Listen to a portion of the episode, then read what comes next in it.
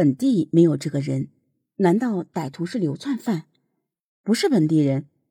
不会的。林柱说，嫌疑人是本地口音。更重要的是，根据现场分析，歹徒对于周边环境极为熟悉。这个山沟距离人来人往的道路并不远，因紧急蛇虫较多，平时呢没有人靠近。换句话说，这个山沟是一个闹中取静的地方，非常适合作案。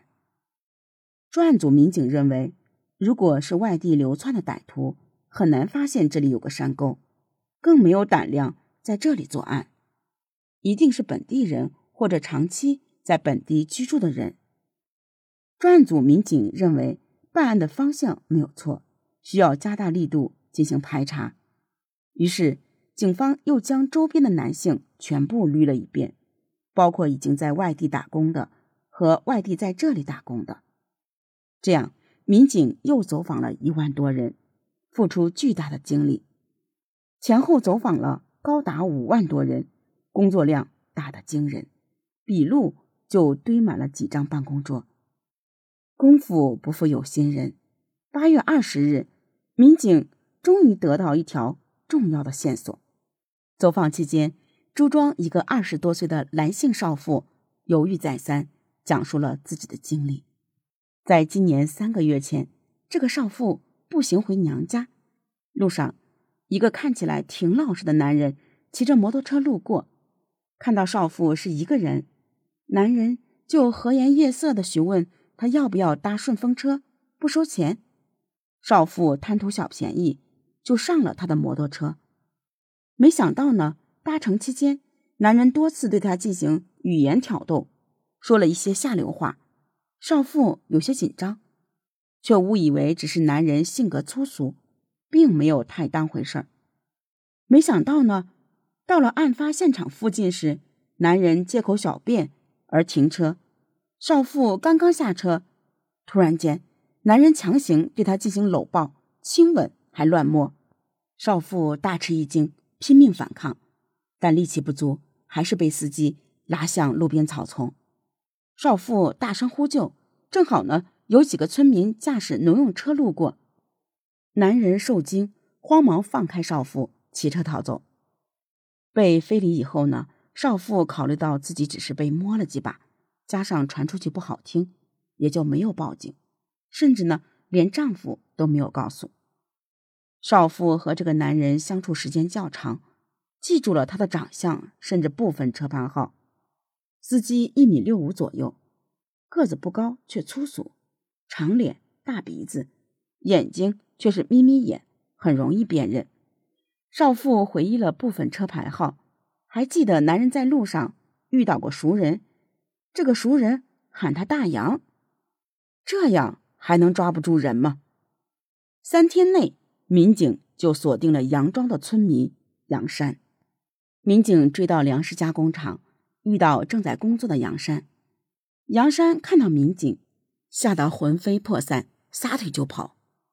几个人追到一块田埂上，一个民警见杨山跑得很快，拔出手枪对天开了一枪：“再跑就开枪了啊！”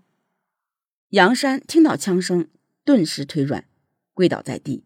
被民警铐上押走。经过少妇辨认，二十四岁的杨山就是当天试图非礼他的家伙。杨山这家伙开始拒不交代，几顿拳脚以后就老实了。杨山承认，他确实猥亵过几个女人。杨山说自己从小就有一些嗜好，喜欢偷窥和偷盗女人的内衣。到了二十四岁以后，杨山开始骚扰女性。他平时呢？在一家粮食加工厂工作，休息期间就驾驶自己的摩托车寻找猎物。杨山谎称愿意顺路捎带，选择看起来瘦弱、矮小、年轻、胆小的女性进行侵犯。杨山通常将他们拖到草丛里面进行猥亵、乱摸一通，然后自己逃走。那个男性少妇就是其中一个受害者。不过，杨山供述自己有严重的阳痿，根本不可能和女性发生正常关系，从来没有强奸过受害者。杨山供述，他之所以一再犯事，主要是认为摸几下没什么风险，就算被抓住猥亵妇女也不会坐牢，顶多拘留几天。况且受害者没有被强奸，受到伤害不大，大多会顾及脸面，不会报案。更重要的是，杨山供述自己没有作案时间。那么，杨山说的是不是真话呢？经过反复落实，警方确认发现杨山曾经猥亵过多名女性。更重要的是，在案发的一周内，杨山和工厂老板一起在临县收粮食、搞加工，根本不在此县，没有作案时间。这样一来，杨山的嫌疑又被排除了。专案组们空欢喜一场，再次回到了零点。此时。公安厅再三要求破案，连公安部也重视这起恶性开膛挖心案。专案组受到的压力是巨大的。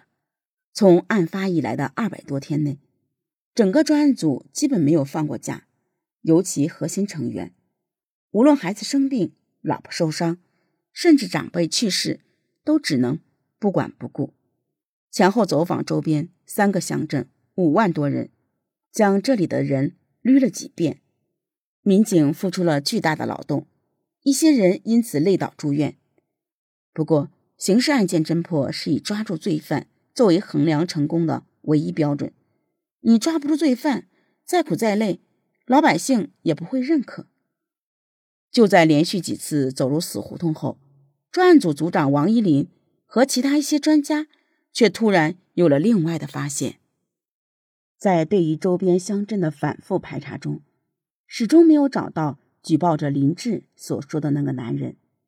警方像过骰子一样，前后过了五万多人，连在外地打工的也排查过，为什么始终找不到这个人呢？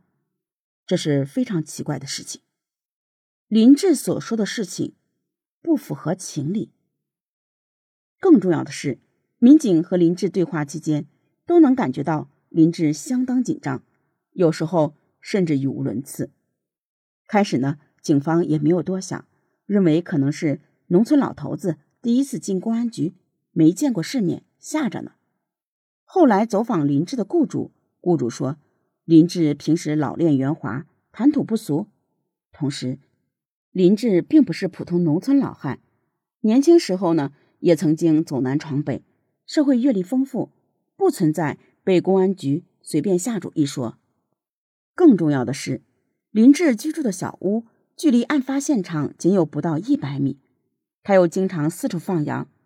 这么长的时间内，林志为什么没有发现遗体，甚至连尸体的恶臭也没有闻到？